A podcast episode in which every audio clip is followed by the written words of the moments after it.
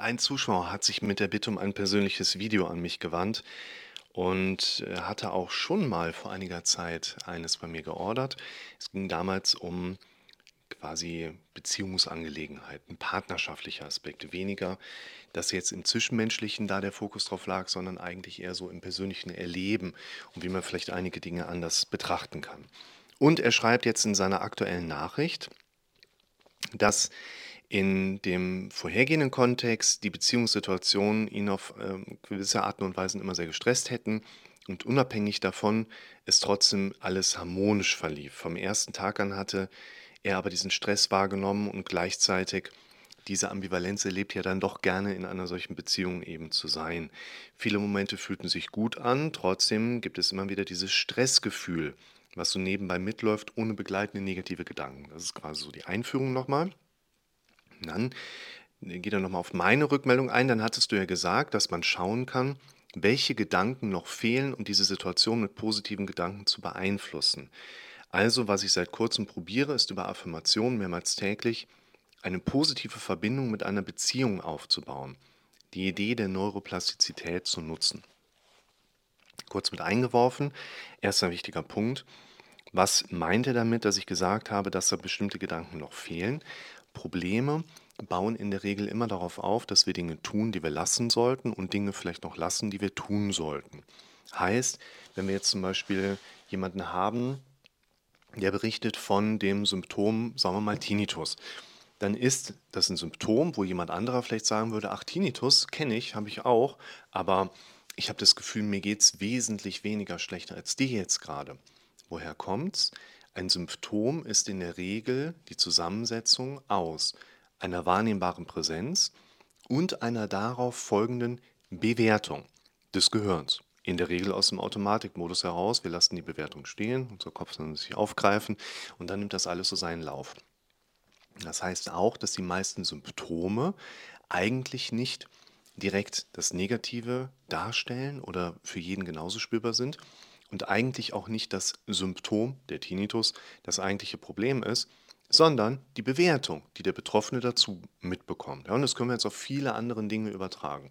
Gibt natürlich auch Angelegenheiten, Haus im Hammer auf dem Finger drauf, wird wehtun, keine Frage. Aber Tinnitus, Schwindel, Benommenheit, Gangunsicherheit etc. pp. Das sind alles Aspekte, die in der Regel auf einer subjektiven Belastungsebene durch die Bewertung eskalieren. Jetzt wird es viele Leute geben, die dann aber sagen, ah, Moment mal, ich habe jetzt aber eigentlich gar nicht so die negative Bewertung, die ich obendrauf miterlebe. Und das lässt sich dann häufig einerseits dann so formulieren, dass wir sagen, naja, du tust vielleicht Dinge, die du lassen solltest und wenn du die Bewertung nicht mitbekommst, dann ist das vielleicht etwas, was sich über längere Zeit jetzt schon einfach eingeschlichen hat. Die Datenautobahn ist neuroplastisch bereits gewachsen. Und über diesen Zusammenhang sehen wir dann nachher, dein Körper reagiert einfach in Sekundenschnelle, ohne dass da ein aktiver Prozess stattfinden muss. Und damit tust du nicht unbedingt etwas, was du lassen könntest, aber wir sehen die Logik da drin, du hast es oft genug getan, sodass dann die Problematik immer wieder besteht. Und selbst wenn du nicht aktiv etwas tust, was du lassen solltest, merken wir vielleicht aber auch, du tust ja etwas anderes noch nicht, wie zum Beispiel zehnmal am Tag über zehn Tage die Bewertung trainieren. Hey, wenn ich das nächste Mal Tinnitus höre, denke ich direkt, ist egal, interessiert mich in drei Tagen sowieso nicht mehr, ich lenke meinen Fokus jetzt wieder auf andere relevante Dinge zu. Das heißt, du baust ja auch noch keine anderen neuen Datenautobahnen. Und das ist für uns eigentlich bei allen Störungsmustern ganz wichtig und relevant, dass wir uns in Bezug auf unsere Symptomatik, auf unsere Situation, unsere eigenen Verhaltensmuster mal näher anschauen, weil letztlich die meisten Dinge, die wir in unserem Leben haben, immer eine logisch adäquate Antwort darauf sind, wie wir bisher unser Leben so gelebt haben. Das heißt nicht unbedingt, du bist da draußen mit dem falschen Menschen oder der falschen Wohnung oder dem falschen Job unterwegs, sondern wir müssen uns halt anschauen, was sind deine Kompetenzmechanismen, die du auf der inneren Verarbeitungsebene erlebst. Das ist unser wichtiger Punkt. Und das könnt ihr euch natürlich auf viele andere Dinge dann übertragen. Job, Symptome auf der körperlichen Ebene, Schwindel, Partnerschaft. Ich meine, dafür bin ich ja dann da, um mit euch diesen Übertrag dann auch gut zu schaffen.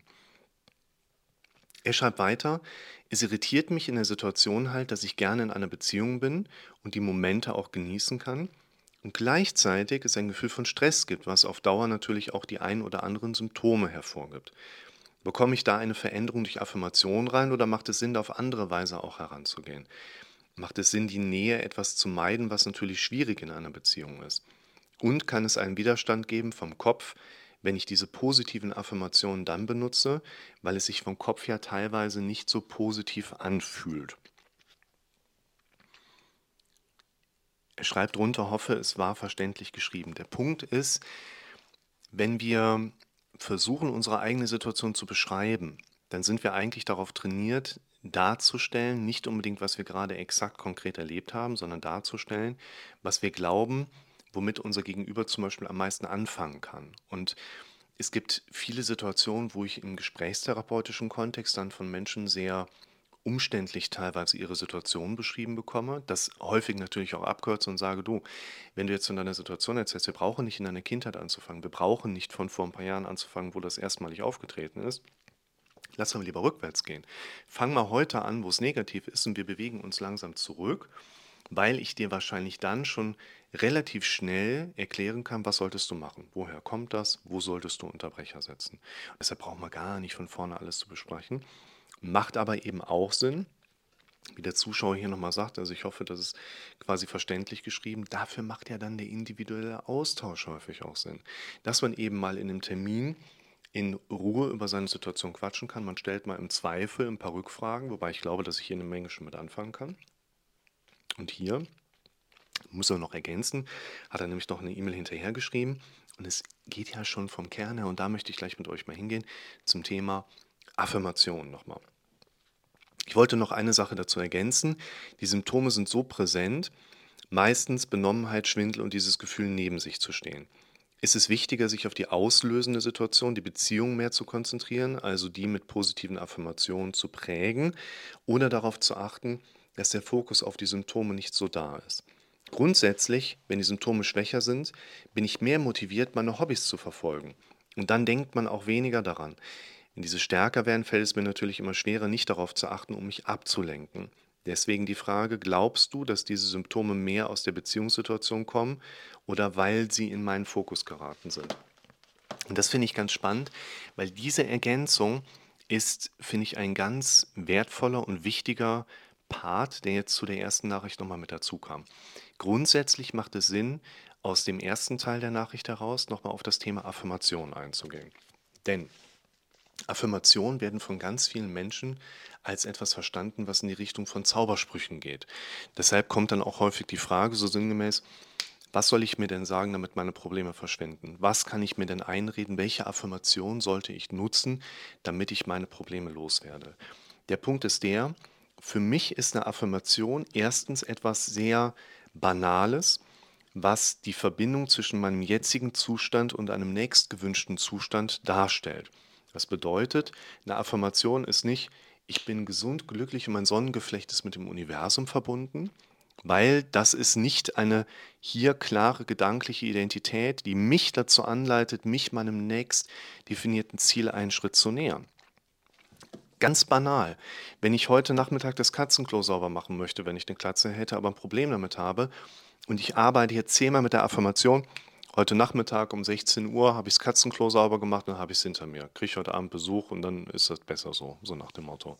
Das heißt, eine Affirmation ist einfach kein Zauberspruch, sondern eine Affirmation ist eine ganz banale Befehlsstruktur, die in deinem Kopf einen Gedanken präsent machen soll, der dich in das gewünschte Verhalten, Denken oder Fühlen bringen soll, was nicht kommen würde, wenn du diese Affirmation nicht gesetzt hättest. Das heißt auch, stellt euch mal vor, es würde funktionieren, dass man mal eine Affirmation setzt und weil man die richtige gesetzt hat, passiert irgendwas. Das heißt, dein Kopf würde wirklich irgendwelche Zaubersprüche empfangen können. Und jetzt denkst du aus Versehen mal das Falsche. Es würde aber richtig sein, weil es funktioniert. Dann hast du aus Versehen mal eine falsche Affirmation gedacht und zack, fliegt dir irgendwas um die Ohren. Es funktioniert Gott sei Dank nicht so, sondern ganz banal, Neuroplastizität hat der Zuschauer schon angesprochen. Verlinke ich euch auch mal ein Video aus meinem Kanal zu zum Thema Neuroplastizität. Nämlich, dass unser Gehirn die Dinge sich aneignet, die es am häufigsten mitbekommt.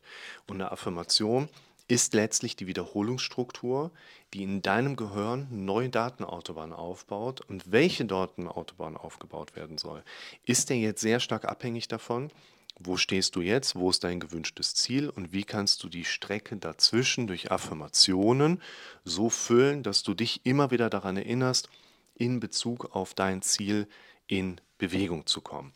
Und das ist jetzt der zweite Part, den der Zuschauer noch mit dazugefügt hat, wo ich noch ganz kurz darauf eingehen wollen würde. Nämlich kann es nicht durchaus sein, dass das Beziehungsthema gar nicht das Problem ist, sondern dass sich bestimmte Symptome einfach verselbstständigt haben. Das finde ich gerade eine ganz wichtige Frage. Die Symptome, die der Zuschauer anspricht, unangenehme Unruhe, vielleicht auch Stimmungsschwankungen, ja, aber vor allen Dingen dieses Benommenheits- und Derealisationsgefühl. Das sind ja letztlich Beschwerden, die wir entweder, schaut euch das allerwichtigste Video an, entweder auf eine Stresshormonausschüttung zurückzuführen sind oder durch eine verstärkte Ausschüttung von Stresshormonen oder weil du die Symptome vielleicht eindrücklich und schon oft genug erlebt hast und deshalb dein Kopf immer wieder in die Richtung von dieser unangenehmen Symptomatik letztlich auch kommt. Oder eben beides, kann ja auch sein, ja. Aber gehen wir mal davon aus, entweder muss es den Input geben, und das immer und immer wieder, und es kann sich nachher verselbstständigen und oder es tritt dann nachher nur noch auf, weil es eben in deinem Kopf diese Verbindung gibt. Und du brauchst nur noch den groben Gedanken an den Gedanken von deinen Symptomen zu haben und zack, tauchen die Symptome auch noch direkt auf. Nur, wenn wir diese Verselbstständigung haben, dann ist ja die Partnerschaft gar nicht so sehr das Problem. Und der Zuschauer sollte definitiv daran arbeiten, die Symptomverbindungen im Kopf als Datenautobahnen weiter eben anzugehen. Was bedeutet das für uns? Da solltet ihr, ich verlinke euch an diesen Punkten immer die gleichen Videos auch, Schaut euch bitte dazu Instandhaltung stören an, weil das gerade das Modell ist, wo ihr für euch merkt, okay, da kommt wieder der Gedanke in die Richtung von meinem Problem. Ich sage jetzt im Moment, nee, gehe ich gar nicht weiterhin. Ich lenke meinen Fokus jetzt auf Punkt, Punkt, Punkt. Ihr kennt meine Gesten mittlerweile sondern hat das aber gar nicht so viel mit der Partnerschaft zu tun. Und andererseits können wir natürlich auch sagen, wenn die Symptome aus dem partnerschaftlichen Kontext herauskommen, dann muss ja quasi eine Situation entweder außen oder nur im Kopf des Betroffenen vorhanden sein, auf die der Kopf Schrägstrich Körper mit der Mehrausschüttung von Stresshormonen reagiert und damit spezifische Situationen für den Problemträger ja ersichtlich sind, an denen wir dann arbeiten sollten. Und einerseits würde ich sagen, diese Situation, die ja außen oder eben tatsächlich nur hier drin stattfinden können. Ja? Also hier drin reicht ja aus, weil da ist deine Realität drin. Es gibt hier drin Dinge in deiner Realität, die es im Außen vielleicht gar nicht existent gibt. Trotzdem kann dein Körper und dein Kopf darauf reagieren und in die Stresshormonausschüttung reingehen oder verstärkte Ausschüttung von Stresshormonen. Nur dann kriegst du das ja mit, in welcher Situation du an was denkst und du dann da entsprechend darauf eskalativ reagierst. Und dann können wir daran aber arbeiten. Und für den Zuschauer ist jetzt abschließend gerade der Hinweis nochmal ganz wichtig. Wenn du jetzt ja schon so die Nachricht schreibst, wie du sie geschrieben hast, denke ich, können wir grob sagen, du siehst die Problematik gar nicht so sehr in den ganz konkreten Situationen, die du entweder wirklich in deiner Umwelt erlebst oder die sich nur in deinem Kopf abspielen. Und deshalb würde ich hier erstmal weiter damit arbeiten, dass du Symptome erlebst, die wir als Belastungssymptome auch durchaus wiedererkennen können, die aber gar nicht so sehr auf die Beziehungsebene zurückzuführen sind, sondern sich einfach mit der Zeit aufgrund welcher Ereignisse auch immer in deinem Leben zunehmend abgespeichert haben und du jetzt unter der abgespeicherten Verbindung, also der Datenautobahn immer wieder leidest und mit deiner Partnerschaft und Beziehung hat es gar nichts zu tun. Das ist nur mit einer deiner Lebenswege, die du gehst, innerhalb derer deine Problematik unter anderem auch häufiger aufgetreten ist. Man könnte also sagen, das Problem ist nicht wegen der Beziehung da, sondern während der Beziehung, aber hat mit der Beziehung gar nicht so viel zu tun. Ähnlich wie man sagen könnte, Probleme sind nicht wegen der Kindheit da, sondern vielleicht seit der Kindheit, aber das ist wieder was anderes. An der Stelle geht nochmal ein netter Gruß raus. Lieber Zuschauer, fang du nochmal an mit den Videos zu arbeiten, die ich dir jetzt hier auch drunter verlinke. Für euch gilt wie immer, Fragen, Unklarheiten, Unsicherheiten ab in die Kommentare damit, damit wir alle daran arbeiten können, um dir zu helfen.